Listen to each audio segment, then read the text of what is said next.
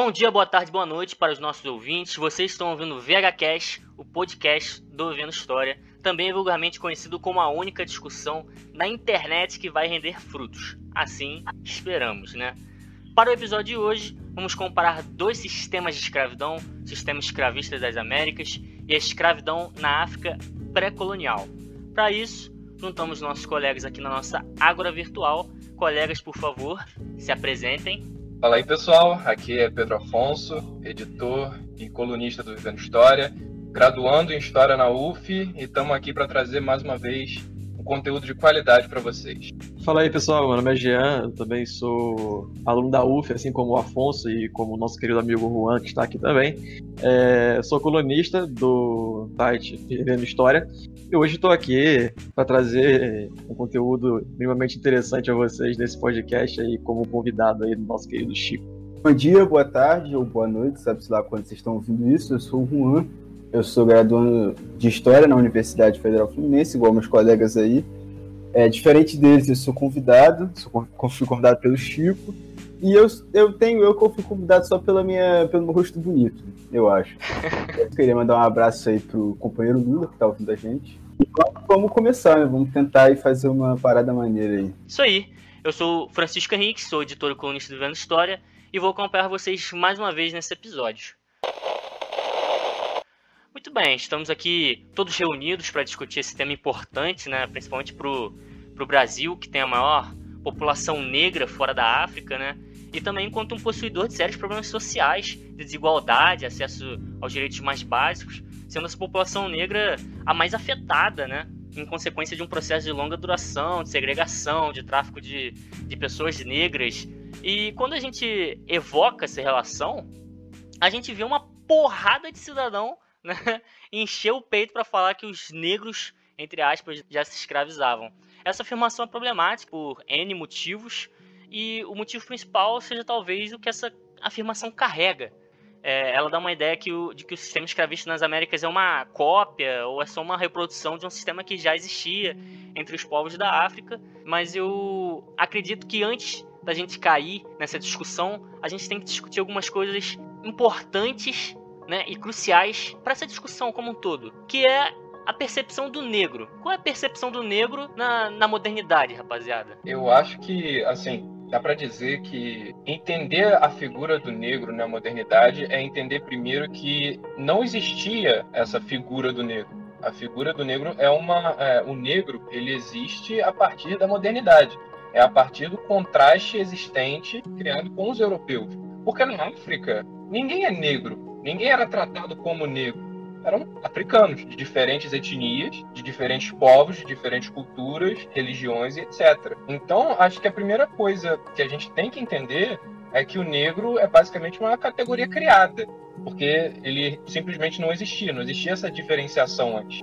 Mesmo quando a gente puxa da antiguidade, não existia ah, o negro. Existem outros tipos de classificações para você para você falar, por exemplo, de alguém que não é do seu povo, o estrangeiro, é o bárbaro, né?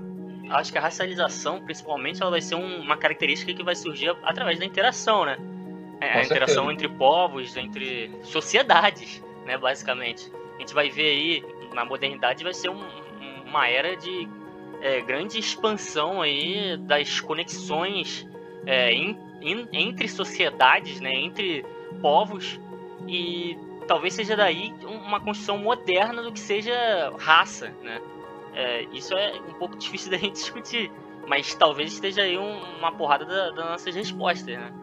E como você disse, né, né Afonso, é, a África, né, a gente fala ah, a África, mas a África é um continente, né?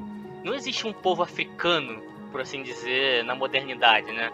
É, a gente tem um, uma coletividade gigantesca, não é isso? Exatamente. É como, por exemplo, o que dá para se pensar é como o, o cidadão dos Estados Unidos que nasceu lá, ele se chama de americano, mas americano somos todos nós. Americano é o mexicano, é o brasileiro, é o peruano, chileno, argentino. Por quê? Porque somos do continente americano. Lá não existe um africano, existe africanos porque todo mundo que nasceu no continente africano é africano, mas não existe essa essa noção de ah, o africano. O que existe são povos de diferentes etnias. é, é por exemplo, o daomeano, agora puxando antigamente, né? É, o daomeano, pensando num caso atual, você tem é, o congolês, você tem o sudanês, você tem o egípcio. Então, assim, o que existe é realmente, do mesmo jeito que um brasileiro não é igual ao argentino, um congolês não é igual ao egípcio. E tem que se ter noção disso. Pois é, a, a, por mais que, assim, a, a, África, né, e o estudo da África durante muito tempo, ela foi pautada muito pela visão do europeu frente à África. Então, é complicado, né, quando a gente vai pegar, por exemplo, fontes é, históricas sobre a África, né. Muitas vezes é uma visão de um europeu que estava dentro da, é, de alguma sociedade africana ali, né, e que estava discutindo como era diferente essa cultura. Só que a visão dele era extremamente carregada, né? E principalmente é, uma história um pouco mais antiga, né? Uma história mais é, do século é, 20, final do 19 aí. A gente tem um, uma história da África extremamente, né? Carregada com esses preconceitos e com essa visão eurocêntrica, né? É uma produção que está muito presa ao seu tempo. Sim. Bom, assim como não existia o negro, não existia a África no, nesse início aí do, que a gente está chamando de modernidade, né? Uhum. Está em, sei lá, o século XVI, século XV, XVII. Mas principalmente no século XV e no XVI, não tinha necessariamente uma visão preconceituosa sobre os africanos e, a, e o próprio continente. Não existia uma ideia de superioridade europeia necessariamente. Uhum. A África e o, e o negro eram vistos como diferentes, evidentemente, né? Ou melhor, o continente africano, né, que é a África, como a gente disse aqui, não existia nessa época, os africanos não se viam como pertencentes necessariamente a um conjunto continental, se a gente pode dizer assim, mas o próprio europeu, né, o asiático necessariamente, não via o, esse, esse grupo como um grupo inferior necessariamente, né, porque propriamente não era inferior, né, existiam reinos africanos muito é, consolidados, né, muito estruturalmente sólidos e que de alguma maneira tinha certo mito sobre esse lugar, né? A gente lembra do Preste João, que já foi até tema de escola de samba e tudo mais. Então a rapaziada tinha uma certa, um certo respeito nesse sentido. A inferioridade africana e a inferioridade do negro veio com o racismo no século XVI, XVII, né? Na, no desenvolvimento dessa parada, dessa, da, da, da escravidão. Né? Com a escravidão que veio essas, essas visões sobre, a, sobre o continente, sobre o povo que morava lá. É, então assim, eu, eu acho que depois desses, desse disclaimer que a gente fez aqui, né? Esses pequenos anúncios sobre o estudo da, da, da África, né? E da história da África, é, a gente pode entrar né, na discussão desses dois sistemas de escravidão, pensando no que diferencia eles qual o contexto das, das duas escravidões, assim, né? Não sei nem se, se eu falei corretamente, mas qual o, o contexto desses, desses dois sistemas de né, extração de mão de obra? É assim, eu acho que existe uma narrativa mega importante envolvendo essa questão, porque quando a gente pega alguns grupos conservadores atualmente, né, eles tentam meio que amenizar o, o, impacto da escravidão no Brasil, por exemplo, afirmando que na África já existia escravidão, né, que os africanos mesmo eles já se escravizavam. Só que eles não entendem é, qual era a lógica por trás dessa escravidão. Né, é, na América e na África.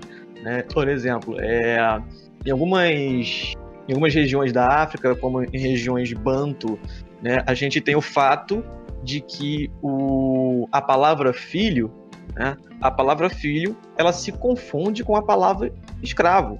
Né? Então, não existia bem a diferença ali em algumas regiões banto entre filho e um escravo. Né? Um escravo ele era alguém que estava ali inserido numa lógica familiar específica ali de um grupo. Né? Então, é, dentro desse continente enorme que é a África, a gente tem lógicas é, é, de, de, escravidão bem diferentes. Né? Por exemplo, a gente pensa na escravidão que existia no Egito quando o Egito estava controlado pelos islâmicos. Né? É, a gente pensa, por exemplo, no Saladino, que tinha um exército inteiro de escravos mamelucos. Só que esses escravos mamelucos, né, que eram soldados, eles tinham a possibilidade, às vezes, de se tornarem grandes comandantes. Né? Uma, assim, uma coisa que na América é impensável que isso fosse feito. Né? Na ah, América, ah, o, o, escravo ele era visto como coisa, como propriedade, como uma mera mão de obra para ser colocada para trabalhar na fazenda e é isso aí. E a vida dele vai ficar nisso para sempre, né? Não existe a possibilidade aqui na América de um escravo ser visto por outra lógica que não a propriedade. Na África existem essas diversas lógicas de escravidão, né? assim como existiam lógicas de escravidão diferentes em todas as partes do mundo. Na Mesopotâmia antiga, você tem lógicas de escravidão bem também. diferentes, né? É, por exemplo, se eu não estou enganado, era na Mesopotâmia que escravo é, tinha, tinha o direito ao casamento. Né? Algo que por muito tempo foi impensável em, em, em várias regiões. Né? Mas assim, Mesopotâmia é na Ásia, né? Então não, não cabe bem aqui ao, ao não, tema sim. agora. É, pensando nas várias dinâmicas é, de claro. escravidão que a gente viu durante a história, né? Eu acho que a gente pode pensar que assim, cada, cada sistema escravista, vamos dizer assim, né, ou que tem escravidão no seu, no seu interior, né, eles têm diversas dinâmicas diferentes, né? Sim. Por exemplo, a gente está falando aqui da África. Você comentou, pô, a palavra escravo, né, no banto, às vezes se confundia com a palavra filho. E Sim. tem uma explicação muito plausível para isso, né? A gente vê que a escravidão na África é diferente, muito diferente da, da escravidão nas Américas, é, ela vai ter um, um importantíssimo papel cultural. Claro, nas Américas também vai ter algum tipo de, é, vamos botar assim, algum tipo de produção cultural em cima da escravidão. Mas, primeiramente, ela é um sistema econômico, né? Sim. Na África, se a gente for olhar a visão cultural deles da escravidão, e a gente não tá passando pano para uma escravidão na África, né? É, muita gente pode ouvir a gente aqui e falar, ah, aí, ó, mas tá passando pano, pô, tinha gente escravizada. É, isso acontece muito, assim, quando a gente fala, quando a gente entra nesse tema assim. As pessoas tendem a achar que ao você perceber lógicas diferentes de escravidão, você tá, sei lá, meio que apoiando uma e, e, e criticando outra. Só que não, mano. É, a questão é que uma delas tem, tem impactos específicos nos dias de hoje, enquanto a outra não tem, sabe? Por exemplo, é, a escravidão americana ela tem um aspecto específico e ela tem impactos muito maiores hoje em dia do que tinha as escravidões na, na, na África que existiam como lógica familiar intrínseca ali ao grupo deles. Né? Então, é, é, perceber também é, os efeitos que a escravidão na América e a escravidão causaram para as duas regiões também é, é, é algo extremamente importante. Né? Isso não quer dizer que a gente está dizendo que a escravidão na África era mais branda, não. Claro. É, acho que a escravidão é, é sempre uma relação de poder. É só, só esse aviso aí para quem estiver ouvindo, né? Não confunda o que a gente está falando. O, a parada, mano, que a gente tem que falar, mano, que é o que o Jean já comentou, mano, que o escravo no, na África, em muitos é, é, em muitas zonas, né, em muitos reinos, eram considerados dependentes, né, literalmente. Sim. Como o Jean eles eram literalmente tratados como filhos. Eles poderiam ter a possibilidade de ascender politicamente ou militarmente Sim. naquela sociedade, os cristãos que estão ouvindo nós aí vai, vão lembrar de José, por exemplo, lá no Egito, onde ele virou vice-rei do Egito. Ele era um escravo. Sim. Então eu acho que é importante a gente diferenciar, assim, né? Pro início mesmo, diferenciar essa parada. A escravidão na África não tem nada a ver com a escravidão na América. Pois é, é totalmente diferente, né, cara? Baseados em coisas diferentes. Nenhum, nenhum escravo na África foi transportado por um oceano, por, entendeu? Foi levado à força para um navio e transportado para outro lado do mundo. Eu acho Sim. que a gente tem que tomar cuidado e tal, e de fato dizer que esses conservadores, essas pessoas idiotas, sei lá, um Leandro Narlock da vida que diz por aí que a escravidão já existia na África, tem que, tem que deixar bem claro, né, que são coisas muito diferentes. É, a gente está chamando de escravidão, mas o seu conteúdo, é, a forma pode ser parecida, né, que é isso que a gente tem que diferenciar. A forma pode ser parecida, enquanto o conteúdo não tem nada a ver. Não, pois é, eu acho que né, você, Juan, e o Jean já falaram, cara, os pontos principais nesse, nesse contexto aí dos dois, dos dois sistemas. Eu acho que o poder, né, o que configura poder em diversas das sociedades africanas, que configura poder nas Américas, né, e que está ligado à, escravidão nos dois, é, nos dois casos, são concepções completamente diferentes. A gente está falando de poder na, na, em sociedades africanas, a gente está falando de quê? Principalmente um, uma concepção de poder que está muito ligada à família, né? E, pô, o escravo, ele se torna parte daquela família no momento que você é, tem um senhor. Se a gente pegar a escravidão né, na, na, nas sociedades africanas, a gente vai ver um, um escravo, né, uma pessoa escravizada, né, que faz parte da família do senhor e uma, uma, um senhor que tem uma família numerosa, ele é muito poderoso, não é isso? Exatamente. Essa é a, é a grande questão, é, entre aspas, da medição de poder nesse sistema africano, né? Sistema, né? Porque são vários tipos de escravidão, não uma a escravidão na África ela é múltipla, porque cada, cada lugar tem sua tem sua, sua especificidade e tal. Né? Exatamente. E nesse caso, é, qual que é a questão? Se você é dono de vários escravos, qual que é o, o, o diferencial aí? Qual que é a chave para você pensar aí? Quanto mais gente você tem sob o seu poder, e quando eu digo sob o seu poder, é como o seu dependente, dependente porque você vai ter que prover para essa pessoa, ainda que ela trabalhe para você, você tem que prover. Então, o que, que acontece? Quanto mais dependentes você tem, mais poderoso você é. Por isso também que na África, é, nos mais diversos lugares, tinha-se preferência por ter escravas mulheres. Porque quando você tem uma escrava mulher, você tem sob o seu poder a capacidade de gerar filhos, ou seja, mais dependentes. Em muitas sociedades, né, a escrava mulher poderia se tornar a esposa, né, o que torna, o que mostra também a diferença gritante né, entre um sistema de escravidão e o outro. A lógica, né, o funcionamento da escravidão na, em certas zonas africanas, né, em certos uhum.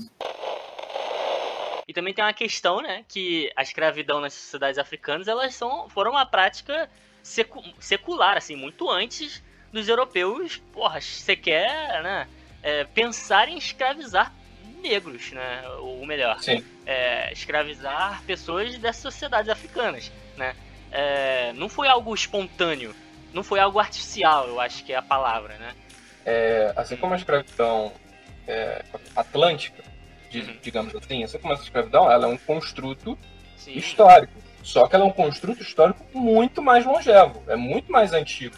E Sim. foi praticado por muito mais tempo do que o, a escravidão atlântica. E assim, eu, eu, eu acho que a palavra artificial não cabe para a escravidão que a gente vai ver, por exemplo, no tráfico atlântico, né? Para a escravidão das Américas mas que foi algo conscientemente estruturado, a gente consegue colocar aí, né? Não que tenha sido algo, de novo, não tenha sido algo artificial, mas que foi uma estruturação consciente, né? Foi algo construído conscientemente. Não à toa a gente, o, o, o Alfred Crosby, né? Um historiador que fala no campo da história ambiental e tudo mais, é, naquele livro dele, é, Imperialismo Ecológico, ele fala, né? Dos laboratórios tropicais e tudo mais.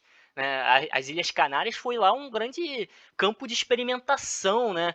Com os nativos das Ilhas Canárias ali, da Gran Canária, né? Da Almeria, eu acho que era o nome do, de, de uma da segunda maior ilha lá, né? Não lembro direito, mas cara, foi um campo de experimentação gigantesco, né? De europeus escravizando povos, né? E depois eles vão pegar esses ensinamentos e tentar aplicar num sistema muito maior, que é o tráfico transatlântico de escravizados, né? Para trabalhar nas fazendas das Américas. Eu acho que tem uma questão aí que é, que é mega importante assim para perceber, que é o que é a própria lógica de reprodução da escravidão na América, né? Porque, por exemplo, quando você pega um caso assim, porra, a gente tem uma escravidão aqui na América por mais de 300 anos, beleza. Uhum. Foram cerca de 12 milhões de africanos já escravizados na América, né? A gente Sim. tinha uma demanda, né? É, existia uma demanda na América por mão de obra que foi suprida com o tráfico de escravos que já era lucrativo. O próprio processo de, de, de, de, de retirar o, o, africano da África e trazer para o Brasil, só isso já era lucrativo, né? Era um negócio feito por grandes empresas, né? grandes empresas de navegação que eram especializadas no tráfico de escravos. Né? Então, é, a gente vê que desde o início da modernidade, lá no século XV, né, final do século XV, início do século XVI, a gente tem a supra-assunção da escravidão, né, da lógica de escravização é, mais arcaica, mais antiga, não sei se, são, se é um termo adequado, é, para uma lógica especificamente moderna, em que a escravidão ela vai responder principalmente para a criação de lucro. Né? Porque na África você, apesar de você ter várias sociedades, essa lógica de, de reproduzir a escravidão é, pensando que o produto final dela é o lucro, ela não existia. Isso aí é uma lógica extremamente europeia. Né? Os caras trazem o escravo para a América, só o processo de, de tráfico já é um processo que dá lucro em si mesmo, né? porque é um negócio muito rentável para os traficantes de escravos. Né? É, a gente tem uma elite no Rio de Janeiro que surge, não que surge, né, mas acho que vai se consolidar acho no século XVIII, que é uma elite de traficantes de escravos, né, muito ricos, e a lógica da própria escravização africana na América é a produção para o mercado. Né, os caras são arrancados da África, são trazidos para cá para trabalhar em lavouras né, de açúcar, sei lá, de, de extração de ouro ou de café, e tudo isso voltado para o mercado externo. Né? Então, o escravo aqui na América, é, a escravidão nas Américas, ela vai meio que. Ela meio que formula práticas antigas com práticas novas, né?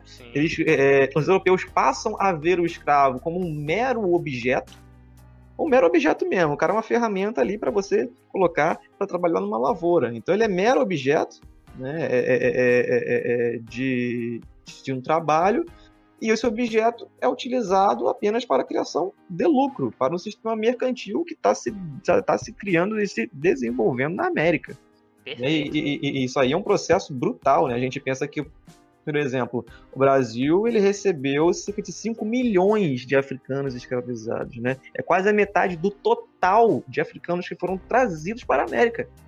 Tudo é, isso para a né? lógica de, porra, da reprodução aqui do, do lucro para uma classe de fazendeiros, né? Que inclusive, vamos ser bem sinceros, ainda estão no poder do Brasil, né? E é, Rio de Janeiro é... foi o maior posto, o maior porto receptor de escravos da América. Vale lembrar aqui. Só para complementar o Jean e tal, que eu acho que é uma parada muito importante de ser dita, é que a escravidão na América, tá ligado? Ela surge basicamente para suprir uma demanda de mercado do açúcar, basicamente. Né? Uhum. O Chico estava falando, acho que o Pedro também falou, né, sobre esses laboratórios na nas Canárias, né, naquelas ilhas atlânticas ali e tudo mais.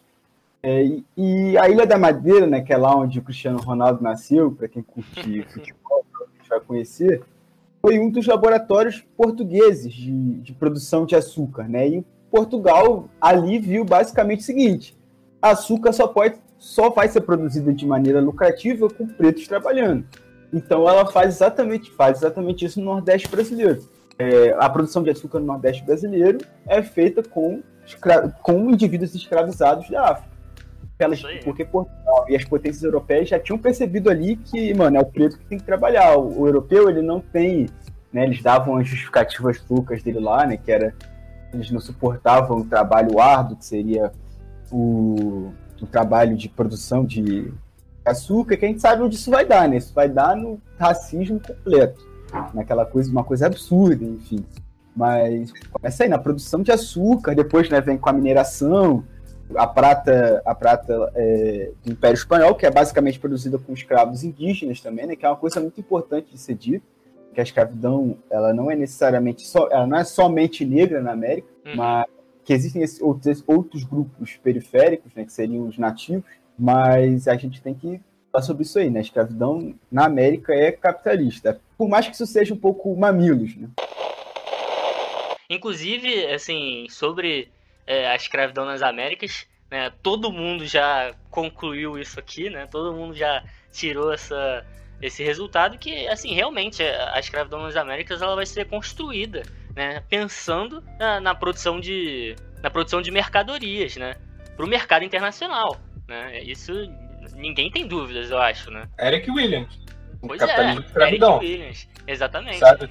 É e o assim, que vai acontecer. A é... gente até vai ver, né, no século XVIII, depois no, no, no iníciozinho do XIX ali, é, algumas é, alguns latifúndios, né, no mesmo sentido de, de plantation e tudo mais, na África, né, com, com mão de obra escrava, caramba, quatro. Só que é o que? É justamente é, quando as potências ocidentais ali da Europa estavam perdendo o controle sobre o tráfico né, de, de escravizados e estavam perdendo o controle de suas colônias cara, na América. Isso é um bagulho maneiro de se pensar também, né? Assim como é, com a, a, perda né, dessa.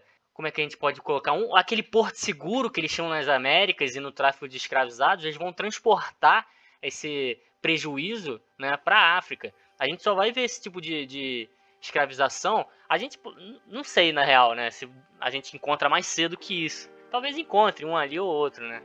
Mas principalmente na Angola, né, em Moçambique, a gente vê muito dessas, é, dessas fazendas, estilo plantation mesmo, tipo fazenda americana, né? É, produzindo para o mercado internacional na África. Né? É aquele sentido. Enquanto a escravização nas Américas, todo domínio colonial na América ele serve ao que vai vir a ser a primeira revolução industrial, que vai ser a, a acumulação primitiva de capital na Europa, a, ou melhor, a acumulação primitiva é, de capital na Europa provém do trabalho escravo e, do, e dos produtos feitos aqui na América. Isso é para a primeira revolução industrial. Sim. O que vai acontecer é que quando a gente tem todos esses territórios deixando de ser colônia, é, tendo suas independências, deixando de ser é, até no, num primeiro momento submissos politicamente, é, ainda que em questão de mercado eles ainda tenham que ter relações com os países, com os antigos colonizadores, quando você não vai ter mais, como a expressão que você usou, esse porto seguro nas Américas, qual é a saída? Não, nós vamos explorar agora os países africanos e a Ásia, vários pedaços da Ásia, etc.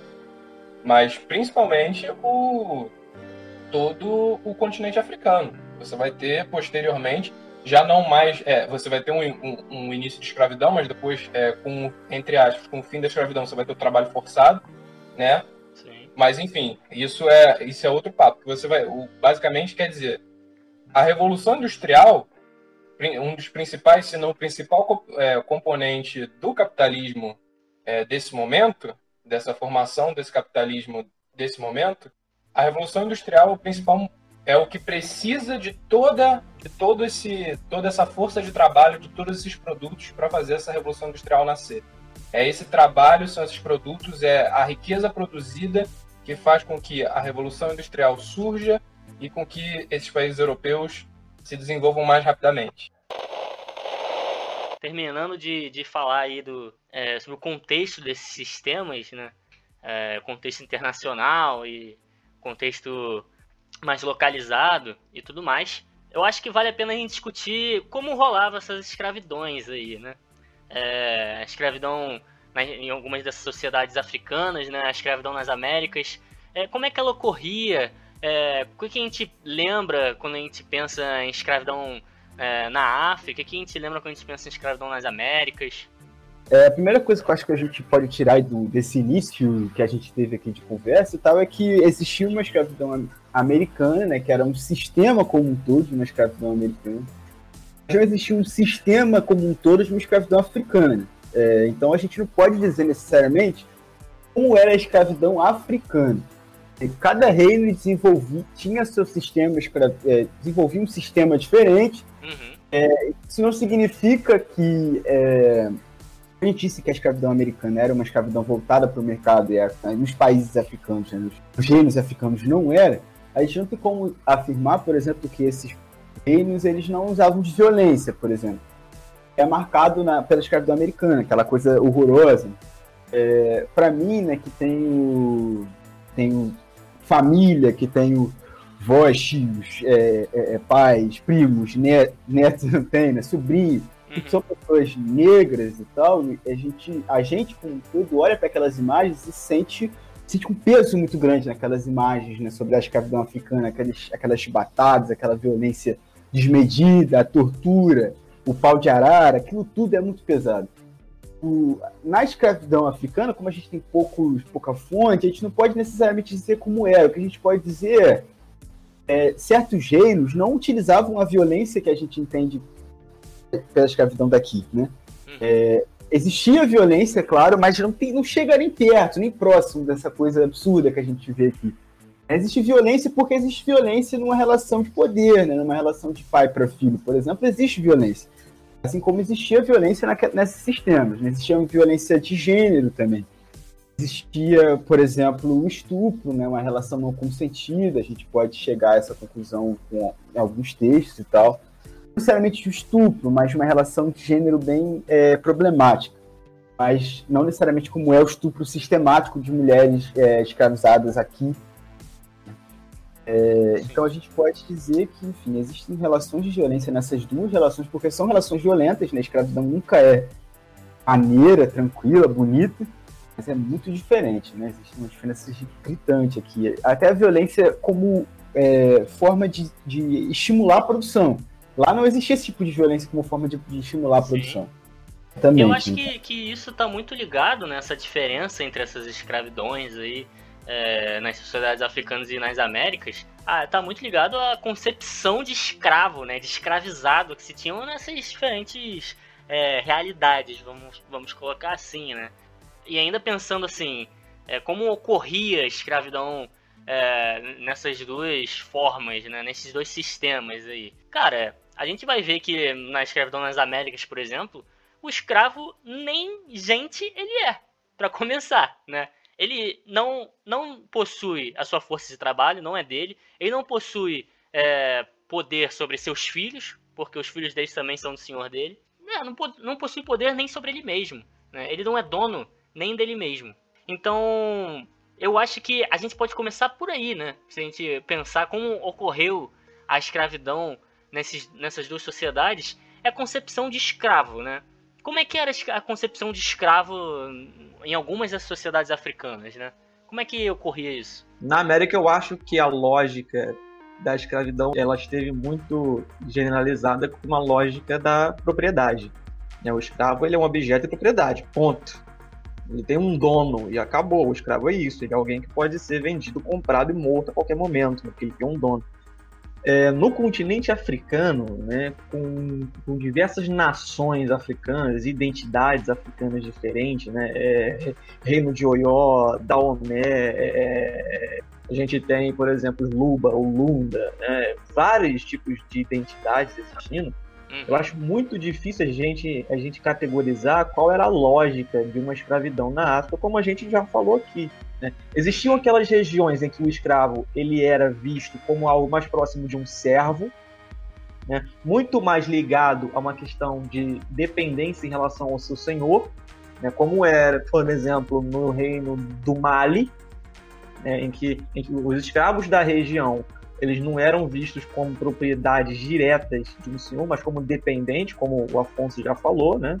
Eles eram vistos é, numa lógica paternalista muito forte, né? Uma lógica às vezes até familiar mesmo. Mas também existiam algumas regiões em que o escravo ele era aquele cara que foi condenado à escravidão por cometer algum crime, né? Então ele acaba se tornando um escravo por pena, né? Por, por alguma dívida, né? O cara, sei lá, ele cometeu um crime, ele vai, ele, ele é tornado um escravo até o momento em que ele pode é, é, realmente pagar o seu débito, né? Que ele que, infelizmente teve que, teve que realizar por causa, sei lá, do crime que ele supostamente cometeu, né? Então, existiam várias lógicas, né? Enquanto que na América a gente tem um, um espaço internacional escravista que torna a escravidão uma prática generalizada de propriedade. Por exemplo, a gente pensa as lógicas em Estados Unidos, Cuba e Brasil, que são assim as três maiores regiões escravistas da América em geral, cara, nessas três regiões o escravo é visto da mesma forma, ele é propriedade para trabalhar em fazendas. Ponto.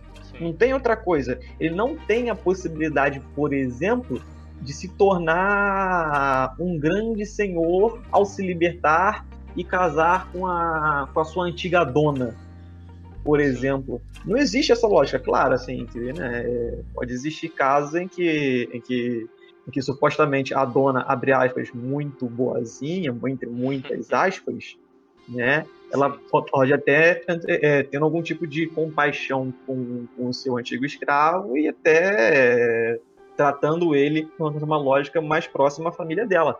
Mas mesmo assim, aquele cara ali, que uhum. era o escravizado, ele vai continuar sendo visto como propriedade.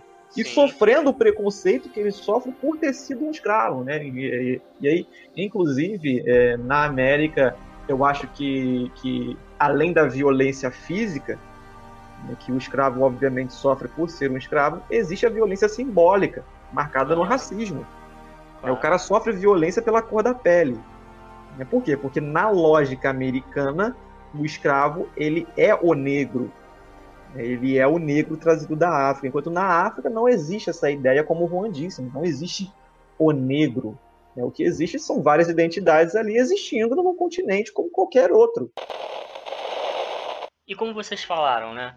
Esse escravizado nas Américas, né? nas sociedades africanas, esse escravizado possui direitos? Não na América. Não na América. Pelo menos em um primeiro momento, você não vai, você não vai ter grandes defesas para o negro escravizado na América. Obviamente, isso aqui é um geral, porque do mesmo jeito que a gente fala, ah, o negro na América era uma propriedade, o negro é, na América não tinha direitos, assim, é uma generalização, porque, claro que com o tempo passando, vão se criando novas questões, novas, é, novas, novos pensamentos são trabalhados, então você vai ter em algum momento você em algum momento vai ter um número maior, uma possibilidade maior de alforria nas Américas, em, em, até certo ponto.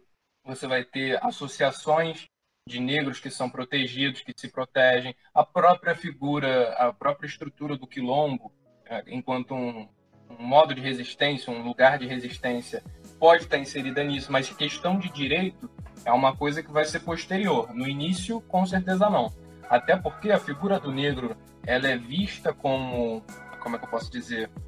Ela é a pessoa. O, o, o negro é o escravizável uhum. para a América por razões diferentes do que o africano é escravizado pelo africano. Sim. O que, que eu quero dizer?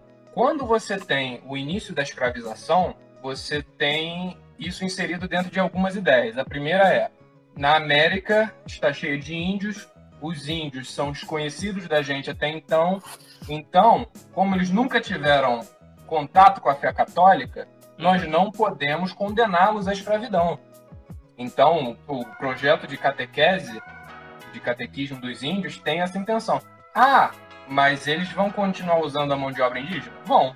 Tanto porque tem gente que quer, é, diga-se, bandeirantes, por exemplo. Tanto porque tem os paulistas bandeirantes querendo usar mão de obra porque sim, quanto os, por exemplo, jesuítas nas missões que vão sim usar a mão de obra indígena. Mas por quê? Porque a questão ali, é, é, usando o exemplo do Brasil, a questão ali é quem tem o controle da mão de obra.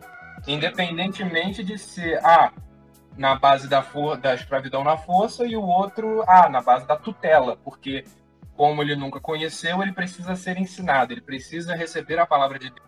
Isso é, é com o indígena. Com o africano é diferente o africano já teve contato com o europeu. O africano, ele conheceu a lei de Deus e a rejeitou. Isso principalmente leva em consideração porque um, todo o norte da África, na época, era islamizado.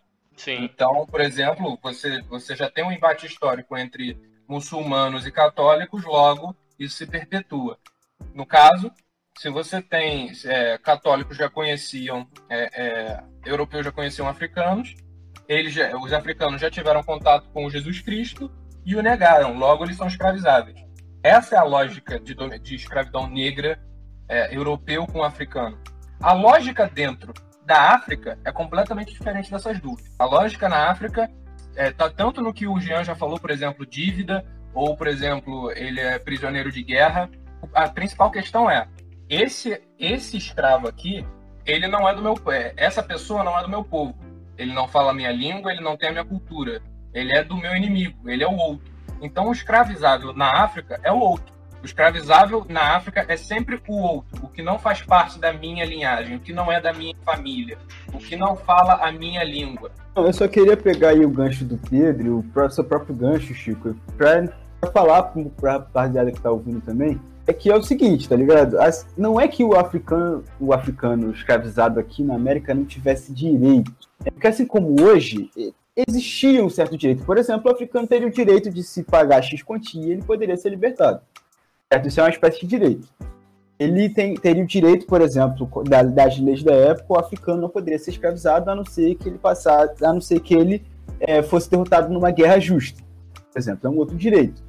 Só que o que acontece? Esses direitos, eles basicamente não eram observados. Por quê? Porque, porque a escravidão, porque a demanda por mão de obra era muito maior do que observar certos direitos, né? Até porque os africanos nem eram humanos para essa rapaziada. Assim como hoje não é ainda os, os, os descendentes de, de, africanos aqui no Brasil ainda não são humanos para essa rapaziada. É, então, é, não é, não é o debate sobre existe direito ou não existe direito é até um pouco é, até atrasa um pouco o rolê, porque o direito ele existe, né? Existe o direito. O problema é que, assim como hoje esse direito é negado, a observação desse direito é negado.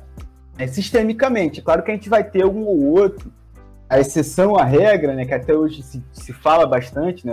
É um discurso, um discurso liberal, ele pega bastante essa coisa da exceção da regra né, do negro que ascendeu e tudo mais, e ele vai buscar na história negros que ascenderam, que se tornaram grandes engenheiros, advogados, sei lá, donos de escravo. Mas a questão é que, sistemicamente, essas pessoas não eram aparadas pelo direito. Então, acho que essa é a questão.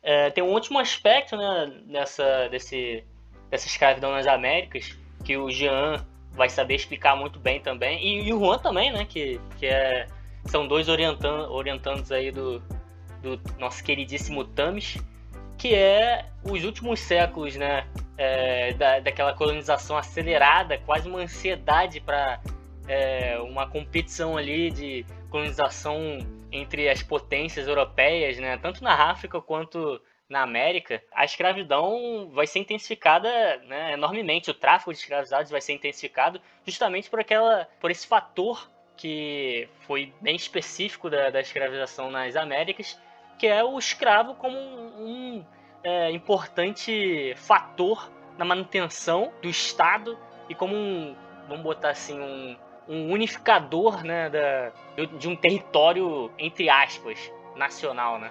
Não, assim, é, é século XIX, né, cara, assim, é, é, é, e aí eu acho uma coisa extremamente interessante também, porque o século XIX, ele meio que ele meio que deixa transparecer as estruturas mais básicas daquilo que é a escravidão americana. A escravidão americana, né, por exemplo, a gente pensa no processo de criação dos Estados Unidos. Uhum. É, é, é, é, o próprio regime representativo norte-americano, né, ele, ele vai depender da noção de escravo como propriedade. Né? Por exemplo, os caras na escravidão, é, é, na Constituinte americana, eles não poderiam falar pessoa escravizada, porque isso iria significar que existia uma contradição. Ou ele era uma pessoa, ou ele era um escravo. Por quê? Porque na lógica do regime representativo norte-americano, cada estado tem a sua representação no parlamento. E a representação no parlamento depende da população de cada estado. E como você contabiliza a população de cada estado? Você coloca o escravo na conta ou você deixa o escravo? Por quê? Olha só, pensa o seguinte: um Estado mais escravista, né, que tem muito mais escravos, necessariamente teria mais representatividade no parlamento americano, por ter mais escravos, segundo a lógica de, de considerar o escravo na contagem é, da representação. Só que isso iria, iria afetar muito a representação de estados não escravistas.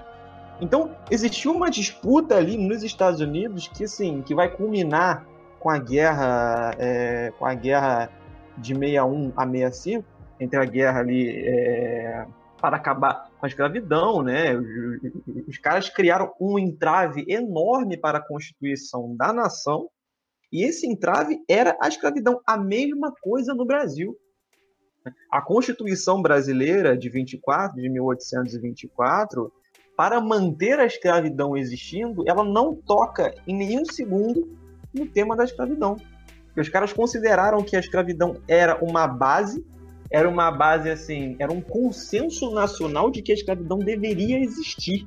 Para, para o sustento do Estado Nacional Brasileiro, como surgiu em 24, com a Constituição de 24, a escravidão era o consenso. Sem a escravidão, você não teria o Estado Imperial Brasileiro, o Estado-nação brasileira. É uma coisa muito louca. E qual é o problema disso? Quando a gente pensa em comparação com os outros sistemas de escravidão que existem fora da América, né, como na África, o regime de temporalidade dos efeitos que a escravidão fora da América causou é muito menor. Aqui a escravidão ela, ela toma efeitos né, de Estado, né, de, de, de, estruturas de formação aí da desigualdade que são extremamente duradouras a longo prazo.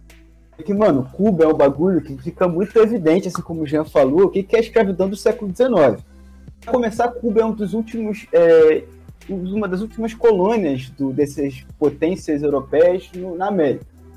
É, e Cuba só era uma colônia é, espanhola no século XIX porque a Espanha garantia que Cuba pudesse ter escravo, pudesse traficar escravo, pudesse manter a escravidão e era extremamente lucrativa para Cuba. Cuba foi, nesse momento, a maior produtora de açúcar do mundo inteiro.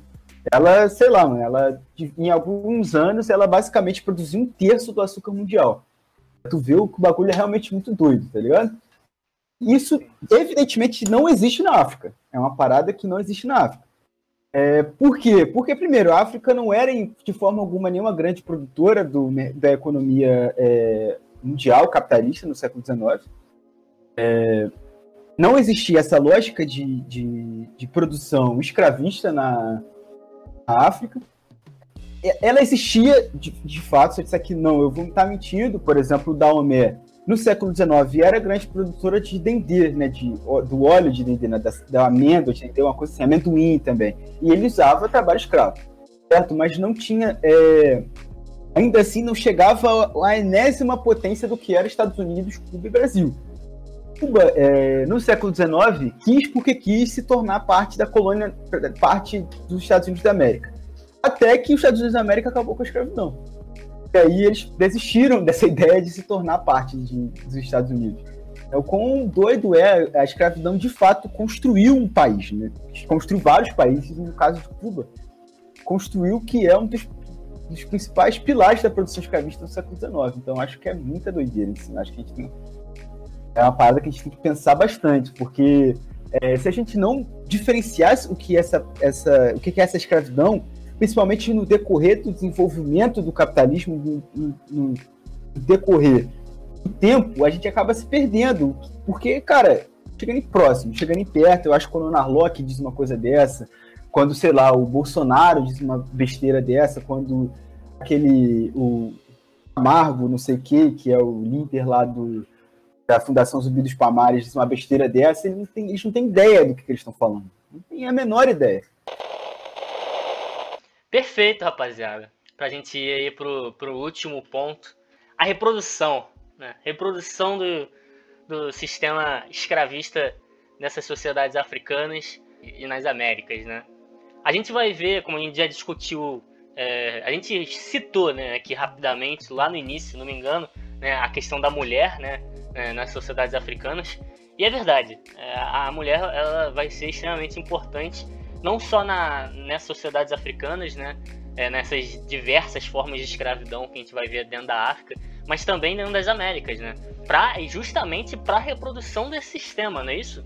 É, segue aquela ideia que eu falei mais cedo, uhum. é de, de você ter a preferência na África pela posse de mulheres escravas. Primeiramente, você tem um controle, você tem um controle da reprodução. E tendo controle da reprodução, você pode gerar mais mais é, dependente. Tal qual as escravidões como um todo, existem regras para isso também. O próprio Juan falou, por exemplo, ah, que uma escrava mulher ela pode se tornar uma esposa. É, muitas vezes ela já era uma concubina, e aí de concubina ela vai para esposa, coisas assim.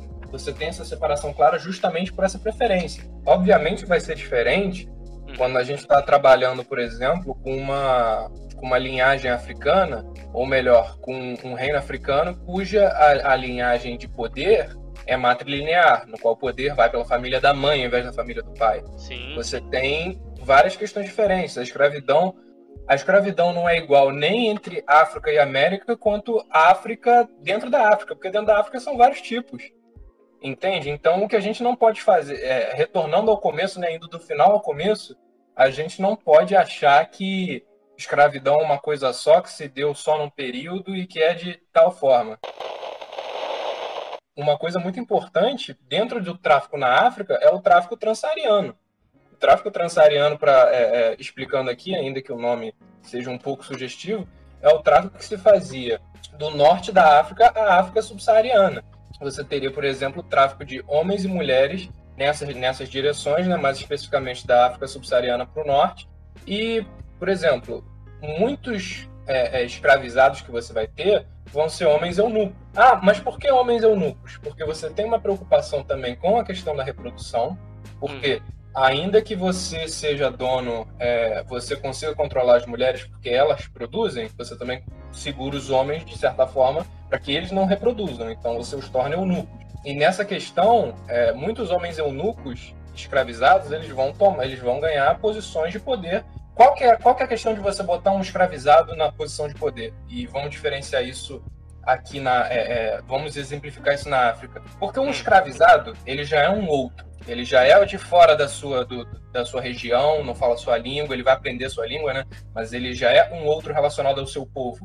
A partir do momento que a única, a única linhagem que ele tem, a única possibilidade de um vínculo que ele tenha com você e você trata ele bem, ele não vai te trair.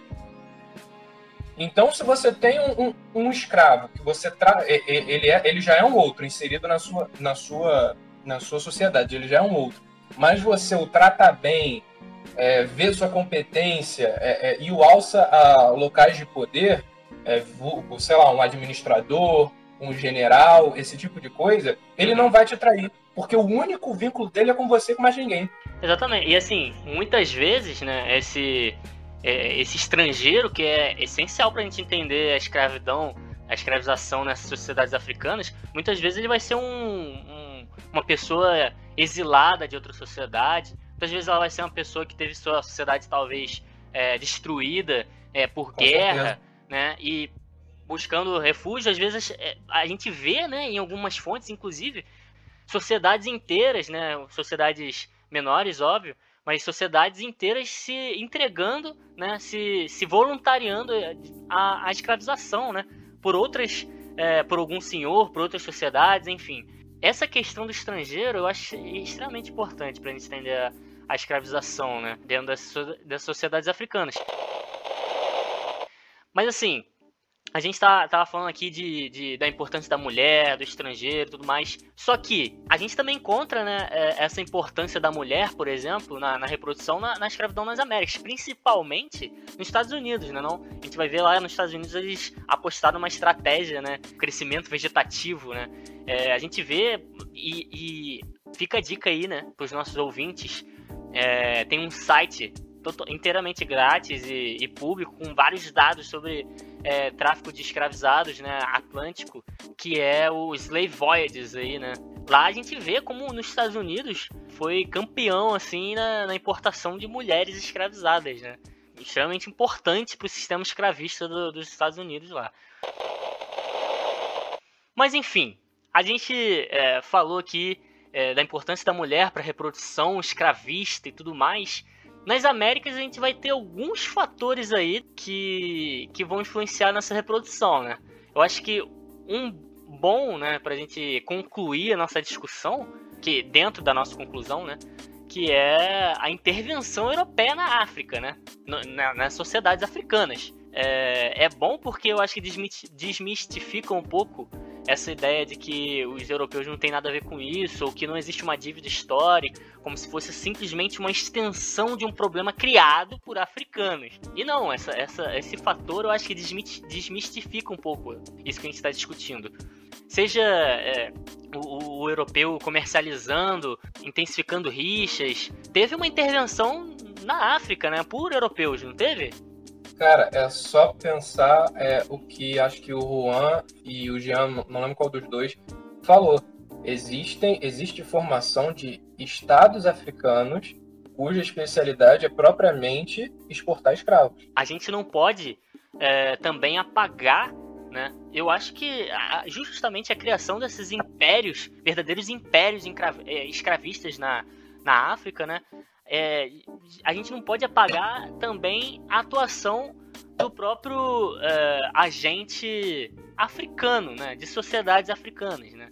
Quando a gente fala africano, a gente não está generalizando nesse caso, mas mostrando que o agente traficante, né, de escravos que está vendendo para os europeus ali, ele também faz parte disso. Só que lembrar que os europeus tiveram lá a sua taxa de participação, né? Existiu, óbvio, intervenção americana no, nesses reinos africanos para produzir escravos. Isso é documentado. A gente tem o Salvador de Sai Benevides, uma coisa assim, que era chamar de governador do estado do Rio de Janeiro. Não era estado, não era província ou coisa parecida, enfim. Quando ele retomou Angola, que estava sob poder, sob poder dos holandeses, ele, traficante de escravo como era, fez guerras no interior da, Reino de, Angola, Congo, né? Né, que eles chamavam né, o Reino do ah, Congo, sim. que hoje faz parte né, do Estado angolano, não é o Congo que a gente conhece hoje como Congo, enfim. Ele mesmo fez guerras lá dentro, produziu, como eu posso dizer, né, escravos, né? Porque, enfim, ele, eles tinham muito mais força, né? Eles tinham a pólvora, tinham a arma de fogo. Eles venceram guerras, esses derrotados, é, os derrotados se tornaram escravizados e foram enviados para a América. Esse é só um dos exemplos. Existem vários outros exemplos de intervenção direta de americanos na África. Americanos, a gente chama de americanos, mas seriam luso-brasileiros, ou enfim, qualquer coisa parecida. E outra coisa também, a gente não pode isentar os, é, os, esses reinos africanos que se tornaram produtores de escravos, mas a gente tem que lembrar que eles não tinham nada que ver com os outros africanos, né? Eles não eram parceiros, parentes, amigos, né? né brother, isso aí, pô. Eles não são o seu cria do bairro, tá ligado? Aquele menor que mora do seu do lado da esquina. Eles não se entendiam como irmãos negros. Isso é uma bobagem, tá ligado? O negro não existia. Né? Eles eram daomeanos e eram, é, e eram sei lá, do, do reino de Fé. Eram do reino de. Do Benin, sei lá. Benin, é, exatamente. Eram pessoas de reinos diferentes, inimigos políticos. Né? Inimigos, então, inimigos de guerra, né? Eles tinham essa tradição de guerrear um contra o outro. E, enfim, né, eles não tinham nenhuma relação de parentesco, nada do tipo, né? Então acho que a gente tem que tomar muito cuidado com romantizar a África nesse sentido.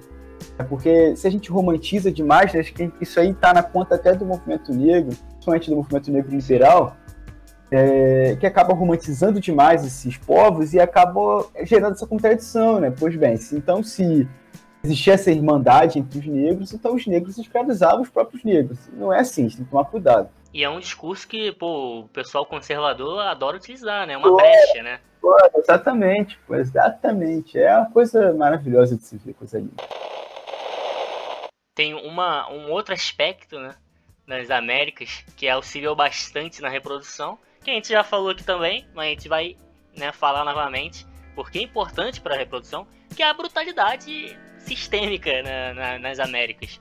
A gente vai ver né, uma porrada de, de autor, né, os letrados lá, os jesuítas, né, é, uma porrada de escritor, né, basicamente, é, intelectuais, literalmente intelectuais de, sei lá, da cultura, da, da forma de se viver, né, da forma de se fazer é, escravidão, se é que é, tá correto esse termo, mas é, a gente vai ter uma porrada de, de, de, intelectual que vai escrever como, por exemplo, punir o seu escravo. Né? A gente vai ter uma porrada de intelectual que vai escrever como ser um bom senhor de escravos. Toda essa concepção do que é ter um escravo e como punir ele, né? E como e como a brutalidade e a violência de alguma forma fazia parte desse desse sistema, que não é uma concepção moderna não, gente. É, moderna que eu digo do nosso tempo, né? É, não é uma concepção que foi construída agora, não, com os historiadores. Foi, era construída naquela época, era contemporâneo do tempo deles. Que para o escravo ser totalmente produtivo, é, para ele não pensar em fugir, para ele, não sei, de alguma forma produzir para o senhor dele, né, sem causar máximo de escravo, às vezes ele tinha que ter medo, às vezes ele tinha que ser punido, às vezes ele tinha que ser brutalizado. Né, é uma concepção que existia na época deles. Né? Essa brutalidade pensado ou não, é, ela foi de extrema importância para a rotatividade do tráfico, né? A expectativa de vida desses escravizados, né, baixíssima, aliás, é, é, foi um fator assim extremamente importante, né, para a rotatividade desse, desse tráfico de escravizados, né? a gente vê que, que vale a pena a gente falar de tudo, assim. Filme, série. Se vocês viram aí 12 anos de escravidão, que é um filme sensacional também. É, tem uma série né, que eu esqueci o nome, mas que passou recentemente é, em, em, rede, em canal aberto aí, é, que era de um príncipe africano também, que ele foi escravizado, né, foi levado para os Estados Unidos. A gente vê né, como é, o sistema americano né, de escravidão, vamos botar assim, colonial né, de escravidão, ele é um sistema que é pautado na morte de escravos. Acontece, é, é aquilo, né? Faz, faz parte, tá dentro do sistema, é sistêmico. Não é um, é, uma, uma, coincidência, uma coisa localizada, né? Para você ver que não tem nada de novo né, nesse no genocídio sistêmico de pessoas negras, né? tem nada, absolutamente nada de novo, inclusive aí a origem, né, dessa questão. Principalmente no início, né, eu acho que o capitalismo ele foi criando novos é, mecanismos para aumentar o tempo de vida desse escravo, justamente porque ele precisava que ele trabalhasse mais tempo, né? Preservar a vida desse cara que eu trouxe lá da. Eu ia falar um palavrão aqui, mas é family friendly, lá, da, lá do outro lado do Atlântico, porque eu sou uma pessoa boa, né? Não tem nada a ver com isso que, que vocês acham que a gente pode tirar aí de, de bom dessa discussão que a gente teve? Tudo, porque tudo que a gente fala é top de linha, então é isso aí, galera, tamo juntão. Brincadeiras à parte, cara, é, eu acho que tudo que a gente pontuou aqui é uma ideia que a gente está querendo passar de forma, é, e como é o próprio intuito do podcast, de uma forma mais didática, mais reduzida. Vocês quiserem por exemplo, obras que falem sobre isso, a gente pode posteriormente indicar, a gente vê um jeito fazer isso até no próprio site do Vivendo História, conforme for. E se vocês quiserem uma indicação, ah, é, não sei se já tem essa página no site sobre isso, sobre essas indicações. Se vocês querem procurar alguma coisa, vocês vão no YouTube, procuram assim, Cantinho da História. E esse canal lançou um vídeo recentemente, recentemente que eu digo, é, hoje é dia 5 de março de 2021 é, lançou um vídeo sobre é, eixos temáticos, né? E ele fala justamente sobre escravidão. Escravidão, racismo, etc. E, e, lá vai ser um papo mais ou menos de uma hora, uma hora e pouca, que vai discutir parte do que a gente falou aqui, às vezes falando de é, alguns autores pontuais e tal, mas caso vocês em algum momento não tenham entendido aqui, vocês podem dar uma olhadinha lá que pode ajudar vocês também. Como é que é o nome da. da, da... A Ana. A Ana. Ana, um, um beijo para você se você estiver ouvindo, eu espero que sim. Um abraço aí para todos os divulgadores de história. Janzinho, por favor, suas considerações finais. Queria mandar um salve para toda a rapaziada que tá ouvindo até o final, que aguentou nossa falação frenética até o final. É... E queria dar só uma dica, cara, leiam muito. É... No país que a gente tá, assim, 2021, Brasil, tá ligado? Com várias coisas acontecendo sabe? Não dá pra gente ficar é, tentando discutir coisas sérias como escravidão e, e problemas atuais, acreditando em, no que a gente vê no Facebook e no Twitter, né, rapaziada? Então, por favor, né, vá atrás de, vá atrás de, de livros. De é, mano, vá atrás de livros de historiadores gabaritados no assunto. Não confie em jornalista. É, é, aquela, é, é, é, é, aquela dica que a gente tem que dar assim básica. Não confie em jornalista. Não sei por quê o jornalismo ele, ele produz umas coisas muito ruins, né? Tipo Leandro Narlock, né? ele guia politicamente apoiado. Leiam coisas boas, leiam Dale Thomas, né? Pelo Primo da Escravidão, né? leiam Eric Williams, Capitalismo, Escravidão, né? leiam coisas decentes feitas por historiadores igualmente decentes. Ah, mano, eu só queria mandar um abraço e um beijo aí pra rapaziada que ouviu até o final, nessas três pessoas, inclusive o camarada ali.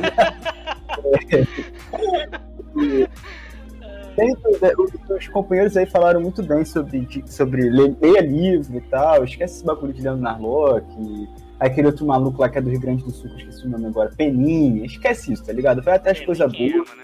É o, Ricardo, é o Bueno. Isso, ah, esse o Bueno, Bueno. Sim, sim, sim. É, enfim, consuma arte também, tá ligado, mano? É um bagulho muito importante, não é só ficar no livro. O livro é muito importante, tá ligado? Mas vai atrás de arte vai atrás de, de, gente que produz música, rap, sei lá, o que for, pagode, samba. Ouça o é, álbum. Ouça o álbum, exatamente. Leia o livro, ouça o álbum, exatamente. porque, tá ligado? Não tá só nesse meio, não tá só, o conhecimento não tá só no meio acadêmico, apesar de ser um dos meios mais importantes de produção de conhecimento, tá ligado? E é isso, mano. Um abraço aí, um beijo, é nóis, tá ligado? Vasco da Gama Série A 2022. Ixi. É isso. Valeu. Tomara, assuntos sensíveis foram tocados aqui. Eu tô falando do Vasco. Abraço pro Haiti aí, cachorro sapeca. E é, minhas considerações finais eu acho que eu não tenho para dar, porque sinceramente todo mundo já falou tudo aqui. É, uma coisa muito importante, por favor, acompanhem o Vivendo História, www.vivendohistoria.com.br. Fiquem atentos aí no nosso conteúdo, a gente sempre tenta fazer um conteúdo de qualidade para todo mundo. Obrigado pessoal aí que ainda está assistindo a gente. Obrigado, né, todo mundo que compareceu aqui. Juanzinho, nosso convidado. Muito obrigado por ter comparecido. Muito obrigado a todo mundo que participou. Espero que vocês tenham bagagem aí para quando o presidente falar que africanos já se escravizavam, vocês vão ter o senso crítico e ver por trás desses discursos, beleza? Estamos terminando nosso podcast. Não se esqueçam de seguir o Vendo História nas redes sociais, ficar em dia aí com o nosso site, né, www.vendohistoria.com.br. E é isso. Nos encontramos no próximo episódio.